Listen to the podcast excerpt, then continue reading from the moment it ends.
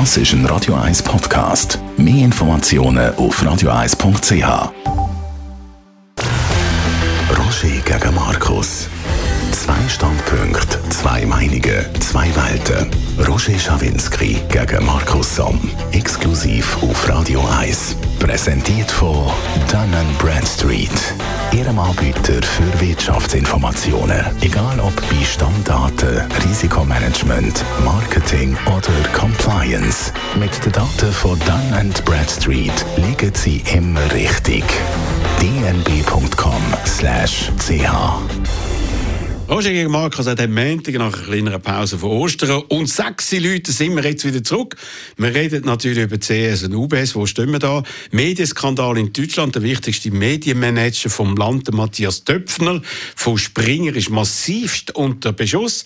Und der Medienskandal in Amerika. Fox News muss fast 800 Millionen Dollar zahlen, um einen Prozess zu verhindern, den sie verloren haben.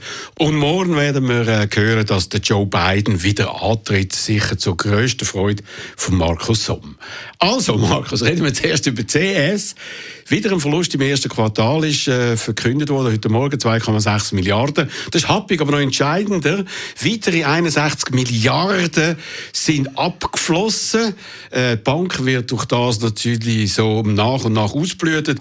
Und auf dem Höhepunkt der Krise sind unglaubliche 178 Milliarden offen gewesen bei der Nationalbank. Das heißt, am 15. März, wir mögen uns noch erinnern, haben wir das erste Mal 50 Milliarden zur Verfügung gestellt. Das ist also viel zu wenig gewesen. Hat also dort die Lage auch noch falsch eingeschätzt. Nur wenige Tage vor einem grossen Kladderadatsch. Kein gutes Zeugnis weder für die Nationalbank noch für die FINMA, finde ich. Absolut richtig. Ich glaube auch, wenn man jetzt die Zahlen sieht, das ist unglaublich dramatisch gewesen. Und das haben sie ja eigentlich müssen wissen. Und sicher hätte dort die Nationalbank eigentlich einfach müssen sagen, whatever it takes, oder? Also es genau. Ist, es ist einfach klar, wir zahlen das alles. Und dann hätte das wahrscheinlich auch beruhigt. Zu den Zahlen, die man jetzt wieder weiss, die 61, muss man sagen, anscheinend die Analysten, so lese ich das, haben mehr erwartet. Also von dem her sagen viele, ja, es ist jetzt nicht so schlimm, wie man denkt. Das ist natürlich immer noch wahnsinnig. 61 Milliarden ist brutal. Aber gleichzeitig der Aktienkurs von der UBS ist aufgegangen. Also, die Leute schätzen es anscheinend nicht so schlimm ein. Aber ich meine. Nein, es ist erwartet worden. Aber man hat das Desaster irgendwie schon fast internalisiert. Man weiß, es geht weiter. Und sie haben auch gesagt, die Verluste werden weitergehen in diesem Quartal, im nächsten Quartal, im ganzen Jahr 2023. Die Erwartungen sind erfüllt oder vielleicht ein bisschen untertroffen worden. Aber die Erwartungen sind ja katastrophal gewesen. Absolut. Und ich glaube jetzt, äh, Sergio Ermotti muss unglaublich schnell jetzt da handeln. Ich habe das Gefühl, die UBS muss aufpassen, dass sie nachher am Schluss noch eine Bank kann übernehmen und nicht irgendwie ein Institut, das es gar nicht mehr gibt. Von dem her glaube ich auch, dass bei der Führung schnell etwas machen weil ganz gleich, was man von diesen zwei Chefen, also Axel Lehmann und äh, Ulrich Körner, halten, die haben äh, durchaus ihre, auch ihre Fähigkeiten, aber das Vertrauen ist im Märkten so zerstört. Und die Leute haben natürlich auch das Gefühl, die CS, ich meine, da gehen doch alle guten Leute, niemand mehr will dort sein. Also die Stimmung, die jetzt in der CS herrscht und auch auf dem Markt herrscht, die muss man unbedingt schnell angehen, schnell umkehren. Ich glaube, die UBS muss viel schneller reingehen. Also man sagt ja, der Ertragsperle ist der Schweizer Teil von der CS, aber auch dort ist der Gewinn massiv eingebrochen, noch 290 Millionen Vorsteuergewinn, 60 Prozent weniger als im Vorjahr. Also wenn es so weitergeht, dann kommt auch die Idee, dass man diesen Teil an die Börse kann bringen für 10 Milliarden, äh, kommt einem auch ein bisschen irreal vor. Also man muss auch aufpassen, dass auch diese Möglichkeit nicht noch verschwindet. Absolut, also das Zeug geht jetzt alles den Bach ab und am Schluss, wie gesagt, ist nachher gar nichts mehr da, da muss man befürchten. Von dem her glaube ich, die UBS kann nicht zufrieden sein und da zuzuschauen, da geht gar nichts und die müssen jetzt relativ schnell handeln. Ich meine, es ist natürlich, es sagt sich immer so leicht, aber Jetzt, ich weiß nicht, wie lange ist es her? Zwei Wochen, dass der Sergio Amotti angekündigt worden ist. Jetzt glaube ich, sie müssen sehr schnell rein und sie müssen vor allem auch kommunikativ rein. Nicht den Fehler machen, den seinerzeit CS gemacht hat letztes Jahr, wo man einfach nichts mehr gehört hat und das Gefühl hatte, ja, also gut, die Strategie, ich weiß nicht, was da kommt. Bei der UBS darf es jetzt nicht so lange gehen, man muss relativ schnell etwas hören. Genau, morgen werden sie ja auch ihren Quartalserfolg, äh, das Quartalsresultat vorstellen. Dort müssen sie Fragen beantworten. Und es muss über das rausgehen, also morgen das erste Mal. Die Frage ist, wie viel können Sie da schon sagen, wie viel wissen Sie, was wird noch geprüft? Unter anderem ist natürlich auch wichtig, was mit diesen Wandelobligationen geht, die 16 Milliarden, wo man ja einfach wegrasiert äh, hat und damit dann äh, zu einem Gewinn gewandelt hat bei der CS in dem Quartal. Klagen laufen dort dagegen und die Frage ist, hat das Bestand oder nicht? Und je nachdem ist das natürlich ganz, ganz wichtig für die UBS, aber tendenziell auch für eure Steuerzahler, weil wenn das äh, würde umgekehrt werden, dann würden wir wahrscheinlich nochmal zur Kasse beten. Absolut völlig richtig, wobei die Chance, glaube ich, dort ist nicht so groß von der Klage, das sagen mehr, mehrere Juristen, die sich auskennen, weil das ist einfach wirklich im Kleindruck relativ klar gewesen, dass da das Risiko besteht, dass du das Geld wieder verlierst. Also ich glaube, ist nicht so ähm, gefährlich. Das andere ist ja die Diskussion Nein, es ist eine Frage. Ja. ja, es ist eine Frage bei welchen ausgelösten Sachen, wie kann man das machen? Ist jetzt das, äh, weil die Bank ist nicht pleite gegangen. Es hat geheißen, wenn die Bank pleite geht, dann kann man es löschen. Es ist nicht pleite gegangen, sondern sie wird ja übernommen. Und darum ist das noch relativ heikel. Ja gut, aber dann kann man sie jetzt pleite holen und dann hat man Recht bekommen. ich meine, irgendwie, also ich habe das Gefühl, die haben da keine Chance. Die, die Anwälte, die das probieren, die klagen werden, die werden untergehen. Aber ich kann es nicht beurteilen, wir sehen es dann, oder? Aber es zeigt einfach, es gibt noch unglaublich viel Risiken und das muss auch wieder heißen, man muss irgendwo der UBS auch noch dankbar sein, dass sie das machen. Also man sieht jetzt, wie, das ist einfach kein Spaziergang, wo sich da die UBS aufgebürdet hat. Oder? Man hat ja immer gesagt, ja, die haben jetzt da eine super Bank. Nein, nicht gerade eine super Bank. Nein, aber ein super Deal. Eine Bank, ja, ein super Deal, oder? Wo praktisch nichts müssen zahlen und so weiter. Ja, ja, das stimmt schon. Aber sie können jetzt also Kopfendeckel auch ins Schleudern kommen, weil das ist, wenn die Banken so davon sädern, wie das jetzt zur Zeit aussieht, dann ist das kein super Deal, sondern eine unglaubliche Belastung. Genau, das wollen wir mal schauen, was jetzt morgen dort rauskommt.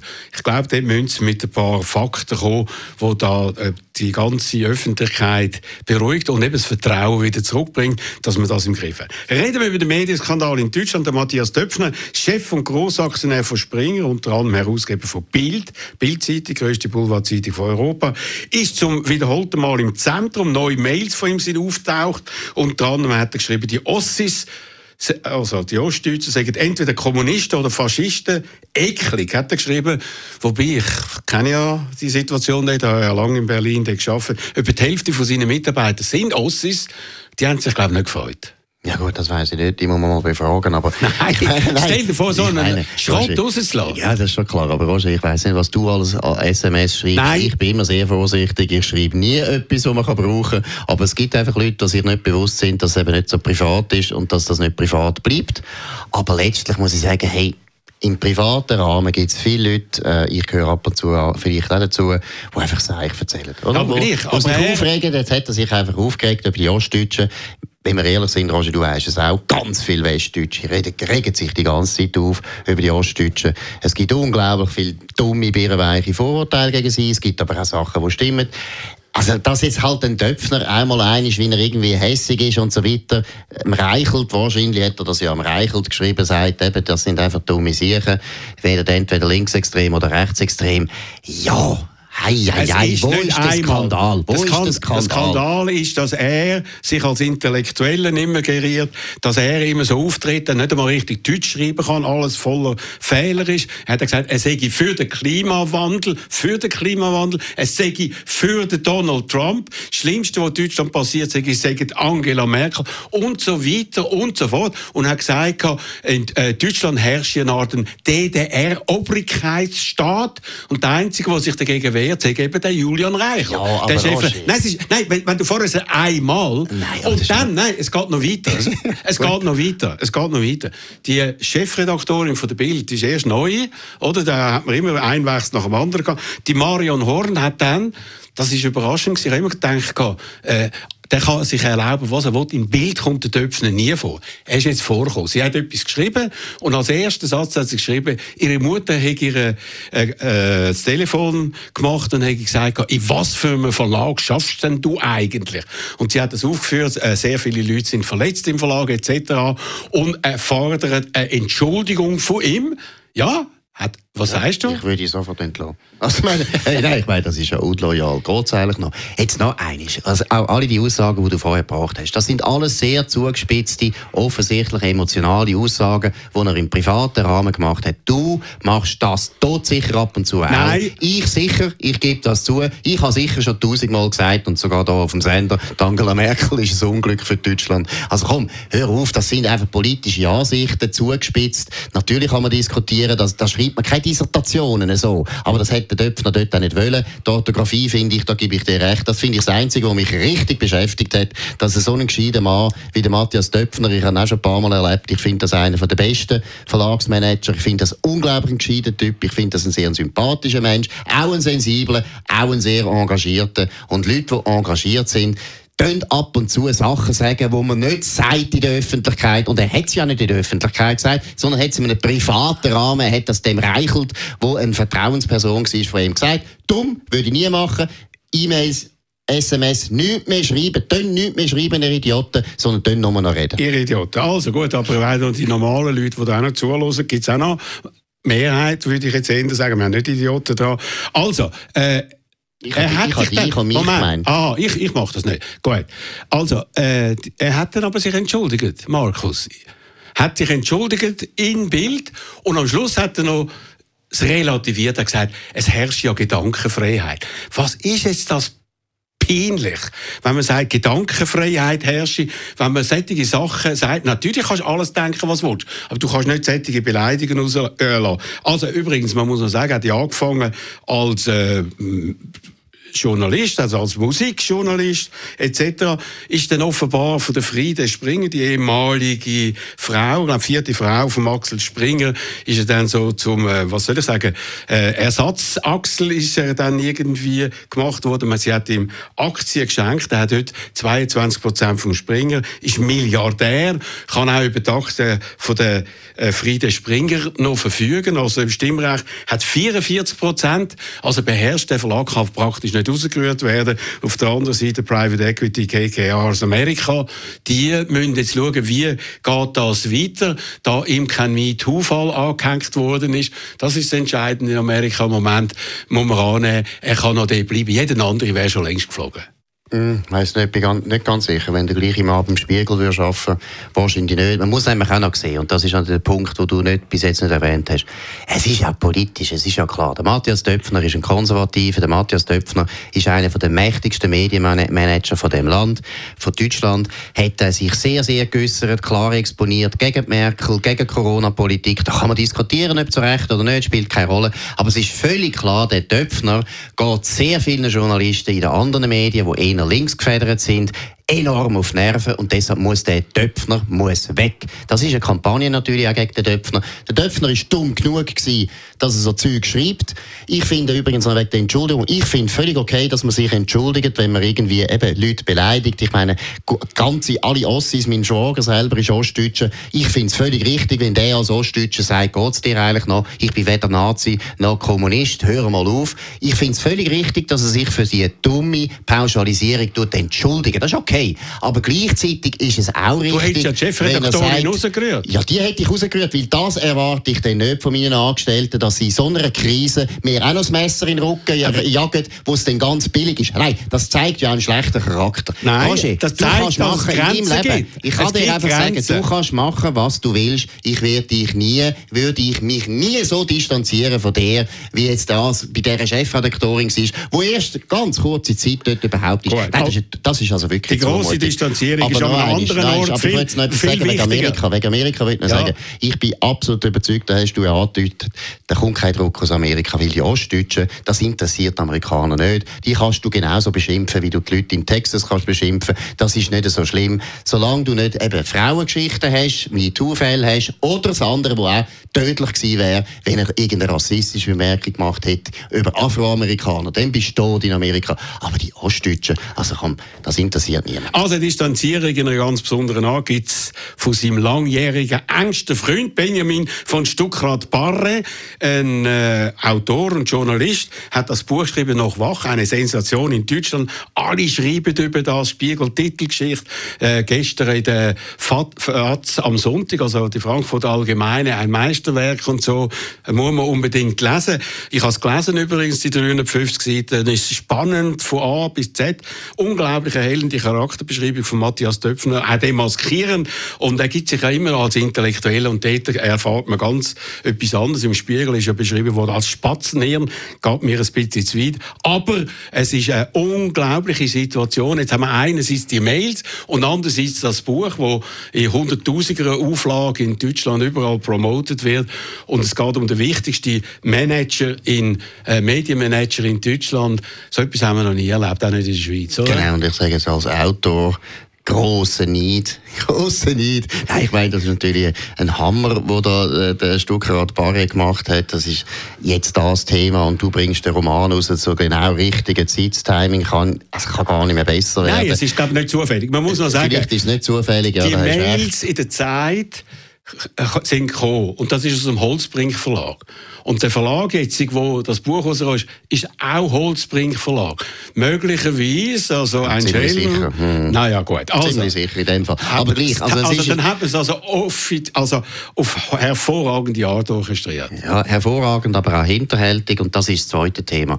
Ich meine, ich finde eben, das ist ein super Stoff. Er hat sicher sehr gut geschrieben. Ich habe es noch nicht gelesen. Das Buch ist sicher hervorragend geschrieben. Aber gleichzeitig muss man sagen, rein ethisch ist es natürlich schon ganz, äh, also ist schon problematisch, oder?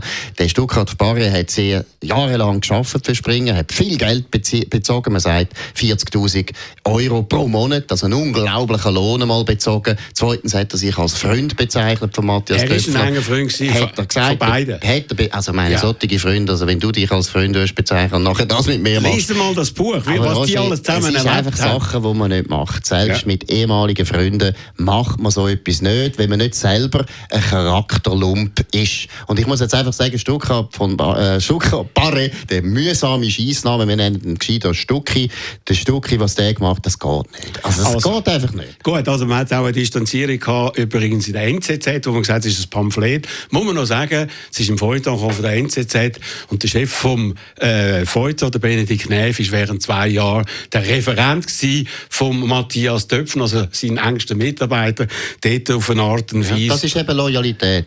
Das ist, nein, jetzt ernsthaft. Das ist Loyalität. Es kann doch nicht sein, dass der Benedikt Neff einen Roman schreibt, wo er zeigt, wie der Matthias Döpfner ein Problem ist. Ich finde, er hat die Kritik nicht selber ich geschrieben. weiß, aber ich weiß, aber das ist doch, ich finde, das ist Loyalität. Und das andere Was? ist eine Art von Charaktermangel, wo du einfach musst sagen, selbst wenn die Geschichte super geschrieben ist und es ist wirklich ein großes Buch sogar und der Stoff ist hervorragend, aber so etwas macht man nicht unter anständigen Menschen. Gut, jetzt muss man noch sagen, Matthias Töpfen hat natürlich Auswirkungen auf die Schweiz. Er ist Verwaltungsratspräsident von Ringe Axel Springer Schweiz mit vielen Publikationen, Schweizer Illustrierte Bilanz, Beobachter, Landszeitung etc. Also nicht mehr Wunder, wie es dort weitergeht. Muss übrigens sagen, Ringe hat ein wenig Glück mit ihren Kontakten nach Deutschland. Zuerst der Gerhard Schröder, Altbundeskanzler, während Jahre geköbelt, Putin-Freund, lange nicht distanziert, in Deutschland diskreditiert und jetzt der Matthias Döpfner. Was meinst du, was geht dort ab? Ja gut, ich äh, weiß nicht. Ich hoffe, dass Ringe nicht den Kopf verliert, weil eben, wie gesagt, Matthias Döpfner,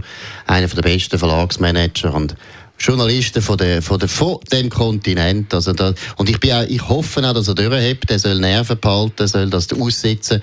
Er hat ja an sich äh, Kraft, weil er ist Eigentümer und so weiter. Das ist auch, auch, sage ich, eine widerwärtige Kampagne, wo es um Politik geht. Also, ich muss da noch eine kleine Erinnerung äh, äh, erzählen, die ich an Leo Kirch ist der große deutsche Medienmogul äh, der Chef vom Besitzer von Pro7 Sat1. Ich habe ihn einmal getroffen, nachdem er äh, schon äh, nicht mehr im Amt war, zu einem Essen an der Faulhaberstraße in München, hat er mich zum Essen eingeladen. Und da habe ich einfach das Gespräch geführt und gesagt, äh, Herr Kirch, welches ist der grösste Fehler in Ihrem Leben? Und ich habe gedacht, er sagt mir, Formel 1, weil dort hat er über eine Milliarde, hat Formel 1 gekauft äh, für Sat 1 und hat über eine Milliarde ins Sand. Und hat er gesagt, der Matthias. Nein. Und dann habe ich gefragt, warum hat, und dann hat er erklärt, also er hat geschaut, dass der Matthias äh, Döpfner bei Springer reinkommt, weil er selber ist damals mal auch Grossaktionär von Springer. Und dann ist er ein bisschen Geldschwierigkeiten gekommen und man hat dann ein Darlehen, glaube von 750 Millionen, hat man äh, fällig gestellt gehabt. Und der Matthias Döpfner hat gefordert, dass das gezahlt wird und er hat es nicht können zahlen und dann ist er in die Insolvenz gegangen. Und darum hat er mir gesagt, Matthias Döpfner, der grösste Fehler von meinem Leben. Ist mir Ja. jetzt einfach wieder in den Sinn Ja, und vielleicht man- passt das auch ein bisschen in das ganze kann Charakter. kann man nachvollziehen, ja, kann man nachvollziehen. Einfach keine Geschäfte mit dubiosen Unternehmen abschließen. Einfach ESG-Risiken identifizieren. Einfach nachhaltige Geschäftsbeziehungen aufbauen. Einfach aktiv gegen Geldwäsche vorgehen. Und einfach den eigenen guten Ruf pflegen.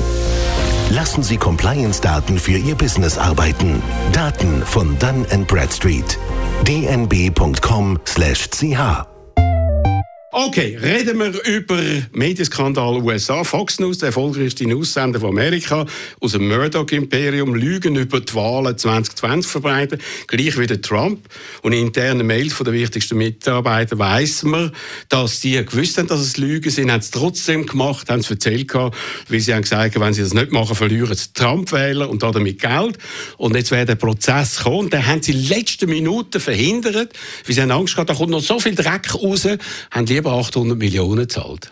Was meinst du da? Ja, das ist richtig, hätte ich auch empfohlen.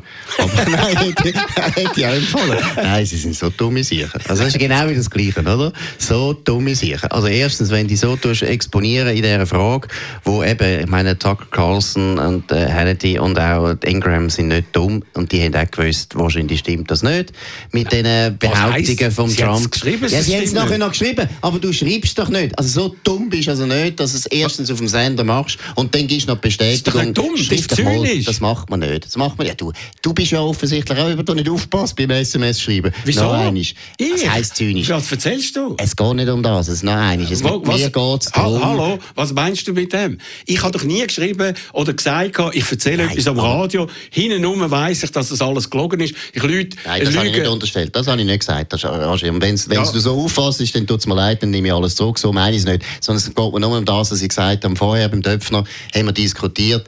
Man sagt einfach gewisse Sachen, wo man sagt, auch in der emotionalen äh, Stimmung, sollte man nicht schreiben. Und ich meine, das beim Tucker Carlson ist ziemlich ähnlich. Die haben sich total I aufgeregt. Ja, die, eben, solche Seich solltest du nicht schreiben, wenn du am Sender nachher das Gegenteil behauptest. Und das ist so dumm, dass sie jetzt die 800 Millionen, dass sie die müssen zahlen, die haben, das haben sie verdient. Und es hat ja natürlich auch Auswirkungen, enorme Auswirkungen jetzt auf Politik, weil das ist ja eigentlich der Grund, warum der Murdoch sich abgewendet hat vom Trump, weil er gemerkt hat, der Trump hat mich völlig verarscht, Entschuldigung, my French, er hat mich verarscht. Er hat Kopfendeckel Zeug gesagt, die er nicht belegen kann, weil am Anfang hätte man ja können sagen, ja, vielleicht hat er wirklich gute Hinweise, aber nein, das ist nicht der Fall gewesen. Und nachher hast du den ganzen Sender, wo in die falsche Richtung säckelt und dann sogar noch teilweise eben sogar weiss, dass es dumm ist. Es ist doch klar gewesen, dass der Murdoch von Anfang an gewusst hat, hey, mit Trump kann ich nicht mehr arbeiten. Also, das ist falsch. Er hat äh, sich nicht versichern lassen vom äh, Donald Trump. Der Trump hat das behauptet. Seine Mitarbeiter haben gewusst, es ist falsch, aber sie haben gewusst, wenn sie es erzählen, dann laufen uns äh, Zuschauer davor, weil es gibt noch zwei andere Kanäle, die noch weiter rechts raus sind und haben gesagt, unser Börsenkurs geht ab. Sie haben das gemacht, einfach aus Zynismus, weil sie keinen Journalismus machen, aus Zynismus, um nicht ihre äh, Wähler zu verlieren. Und wenn sie jetzt, oder die Wähler und ihre, also Trump-Wähler zu verlieren und damit ihre Zuschauer. Und wenn sie jetzt das Gefühl haben, dass äh, die können an der Stange behalten werden in der aktuellen Situation, werden sie weitermachen, weil alle Sender in Amerika gross über die 800 Millionen und das Schwanzziehen von Murdoch erzählt, außer einem Sender natürlich, Fox News. Ja, das finde ich ja richtig, würde ich auch nicht machen. Also, kannst ja Du bist auch ein du- Zyniker. Nein, ich bin nicht ein Zyniker, aber du kannst ja selber noch in die Luft sprengen. Also, wenn das Spass macht, dann kannst du das auch Aber machen. Journalismus ist etwas anderes. Sie haben Konsequenzen gezogen, besser gesagt, der Mörder. Äh, hör mal auf, mit Journalismus ist etwas anderes. Dann können wir jetzt wieder mal darüber reden, was New York Times alles verbrochen hat in letzter Zeit. Nein, schau, also wenn Ganz wir gerade sicher dabei, nichts wenn wir wie sind, News. wenn wir gerade dabei sind, Joe Biden, gehen wir mal jetzt wieder mal auf den Joe Biden los. Du kennst die Geschichte jetzt vielleicht auch, Hunter Biden, Laptop und so weiter. Wenn wir nicht wiederholen, hat alles gestummen. Ist gar ist- nicht. hat alles gestummen, das. FBI ermittelt, Ja. der Laptop gibt's. Ja, ja, aber- Laptop gibt's, die Mails gibt's, da Aber- gibt's nichts zu diskutieren. Diskutieren, man muss sie nur anschauen, was Ah, es genau heisst. nach drei Jahren muss man es jetzt hat, anschauen. Man hat vor der Wahl behauptet, das stimmt nicht, Ja. das sei russische Gut. Propaganda. Und wer hat das behauptet? 51 Mitglieder von der Geheimdienst, von der amerikanischen Ja. Geheimdienst, ehemalige CIA-Direktoren, haben einen Brief geschrieben. 51 von diesen Leuten haben gesagt, das ist ganz klar alles Hinweis darauf, dass das russische Propaganda ist. Und der Biden selber hat das nachher in der Debatte gegen Donald Trump verwendet. Jetzt kommt raus, dass die Kampagne von Joe Biden selber den Brief organisiert hat. Der Anthony Blinken, der jetzt Außenminister ist von Amerika, hat das Telefon gemacht und hat einem stellvertretenden CIA-Direktor, einem ehemaligen, gesagt, könntest du so einen Brief organisieren? Und der ist organisiert worden und alle Medien, und das meine ich, und das ist der Punkt, alle Medien haben nachher berichtet, das ist russische Propaganda. New York Times hat erst ein Jahr später zugegeben, dass das Seich ist. Also wenn du da kommst und sagst, ah, Fox News ist ganz schlimm, hör doch auf, die amerikanischen Medien, die kämpfen alle mit unglaublich vielen absolut fragwürdigen Methoden zur Zeit gegeneinander. Und da ist Fox News nicht schlimmer als New York Times. Also, das ist sehr armselig, was jetzt du da erzählt hast. Natürlich von russischer Propaganda ist nie irgendetwas gestanden, sondern man hat es einfach nicht veröffentlicht, weil es nicht relevant ist. Und es ist bis heute nicht relevant. Aber lassen wir das mal auf der Seite. Morgen wird Joe Biden äh, verkünden, dass er nochmal Präsident wird werden. 2024 würde heißen, 2028 wäre 86. Der Donald Trump äh, wird wahrscheinlich Kandidat, der Gegenkandidat sein. Amerika freut sich über das. Nein, das ist Katastrophe für Amerika. Laut Umfrage 5% äh, sagen, es ist gut, dass es nochmal ein Duell gibt, Biden gegen Trump. 95% sind anderer Meinung, aber es wird trotzdem passieren. Also es ist eine katastrophale Ausgangssituation für die Demokratie und man kann da nur mit Schrecken äh, daran denken, was das für einen Wahlkampf gibt, Markus. Ja gut, aber jetzt also muss ich sagen, das sind Krokodilstränen. Also wenn die, die Umfragen stimmen, dann muss ich sagen, sind wir eigentlich schizophren. Also meine, die, amerikanischen, die amerikanischen Wähler können jetzt in den Primaries dafür sorgen, dass der Donald Trump nicht nominiert wird. Und Wird genauso, nominiert? Und sie können genauso dafür sorgen, dass der Joe Biden nicht mehr Wird antritt. nominiert? Ja gut, aber dann sind sie selber die schuld Eben. und dann stimmen eben die Umfragen nicht. Wieso? Das ist, ja, weil es einfach billig ist. Es ist billig zu sagen, ich will das nicht, aber nachher wählst du Äh, anders. je- nein, und so jeder- sind Moment. Menschen sehr häufig. Jeder wählt dass ja nur für die, für die eigene Seite. Trotzdem, du Trump kannst ja wählen sind gegen den Biden und Biden wählen Ja, gegen den. Trump. Aber du kannst ja genug, du kannst ja genug intelligent sein als Wähler, dass du zwar sagst, ja, wir wollen das eigentlich nicht und wir schauen, dass das anders kommt. Also kommt, Entschuldigung, sie sind nicht, das sind nicht Schäfli. Das ist nicht der Punkt. Es gibt auch andere Gründe, warum die zwei wieder antreten. Weil nämlich, schau mal, schau mal die Demokraten an. Wie viele Kandidaten haben sie überhaupt in der Hinterhand, die richtig gut wären? Die Demokraten haben die ganze Nachwuchs auch völlig vernachlässigt. Und da- Bei und den die Republikanern, Republikaner? die haben sehr viele gute Leute, aber die sind alle völlig, völlig eingeschüchtert. Die haben die, die besten Leute, ich meine, Nikki Haley ganz gut, Mike Pompeo sehr gut, Null Mike Chance, Pence sehr gut und Null Chance. ganz gut Ron DeSantis. Aber der, Der- Punkt der ist natürlich, der Punkt ist, was du vorher als irrelevant bezeichnet hast, muss man dann schon mal sagen, das ist also starker Tobak. Erstens, der Brief, den, du, den ich vorher erwähnt habe, dort steht sehr wohl drin, dass es russische Desinformation ist. 51 Geheimdienstleute haben das behauptet, hat nichts gestummen, ist erstunken und erlogen. Bestellt, bestellt von der Kampagne vom jetzigen Präsidenten der USA. Anthony Blinken ist noch der gleiche Außenminister. Das sind also genauso Charakterschäden wie bei einem Matthias Töpfner oder bei einem Julian Reichelt, wo es genau das Gleiche ist. Und das tust du jetzt Talking auch tust du genauso, News. Roger, das tust du jetzt genauso abwedeln, auf eine Art abwedeln, nur weil es dir politisch passt, tust du es jetzt abwedeln. Jetzt wollen wir mal schauen, wenn das, das kommt ja jetzt dann äh, in äh, Ausschuss da im Repräsentantenhaus, der Jim Jordan, da der unglaublich brillante Amok da aus Ohio wird das natürlich genüsslich ausbreiten, aber muss dann ein bisschen Fleisch am Knochen sein. Also, vielleicht noch das Letzte, nochmal zu einem anderen amerikanischen äh, Präsident oder Ex-Präsident. Obama kommt nach Zürich ins Hallenstadion, tingelt durch Zürich, lässt sich dort befragen von einem Pro-7-Showmaster und äh, man kann da relativ günstig reingehen. Relativ. Aber wenn man ein Selfie machen mit ihm, kostet das 2500 Dollar. Wie peinlich ist denn das? Das ist wirklich unglaublich. Vor allem, er hat doch so viel Geld. Ja, Was ist Ungarn mit dem hat los? über 60 Millionen. Und ich glaube, wie viel kostet das, wenn er das Referat hält? Eine halbe Du, Million genau, das kann ich ja noch machen, Also ich er weiss es aus guter Quelle, Boris Johnson kostet 200'000. gell? Gut. Also, wenn ein Referat macht und jemand ist bereit, das zu zahlen, okay. Aber so eine Show machen im Hallenstadion mit deren an und mit zahlten Selfies, das finde ich einfach peinlich und ich muss sagen, ich bin sehr enttäuscht von Barack Obama. Gut, ich überhaupt nicht. Das ist, das ist da, was ich erwarte. Ich finde, er ist zwar nicht korrupt gewesen, das kann man wirklich nicht vorwerfen. Aber geldgierig aber ist er. geldgierig ist er anscheinend schon, weil ich meine, es ist wahnsinnig, auch Michelle Obama, seine Frau, hat ja auch unglaublichen Erfolg mit dem, mit dem Buch und ich meine, also die brauchen doch nicht mehr mehr Geld. Nein, also haben. Fernsehsendungen und so weiter und so fort. Nein, unglaublich. Nein, also offenbar ist es schwierig, wenn man Präsident ist von Amerika, das in Würde zu machen. Der, der das am besten gemacht hat, war Jimmy Carter. Der ist Häuser bauen für arme Leute. Nein. Und, äh, ja, Ronald Reagan hat einfach Alzheimer bekommen, das ist ja auch ein guter Weg. er ist ein Zyniker. Nein, jetzt, oh, bist du schlimm. Oh, Okay. ui, ui, wir dürfen nicht mehr lachen. Kein Witz, ja, kein über, Witz. über Alzheimer lache ich nicht. Also, das war unsere Eben, heutige Sendung.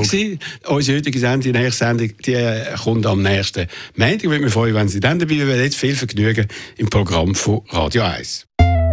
Jetzt ist Zeit für neue Möbel. Mit bis zu 25 Das ist ein Radio 1 Podcast. Mehr Informationen auf radio1.ch.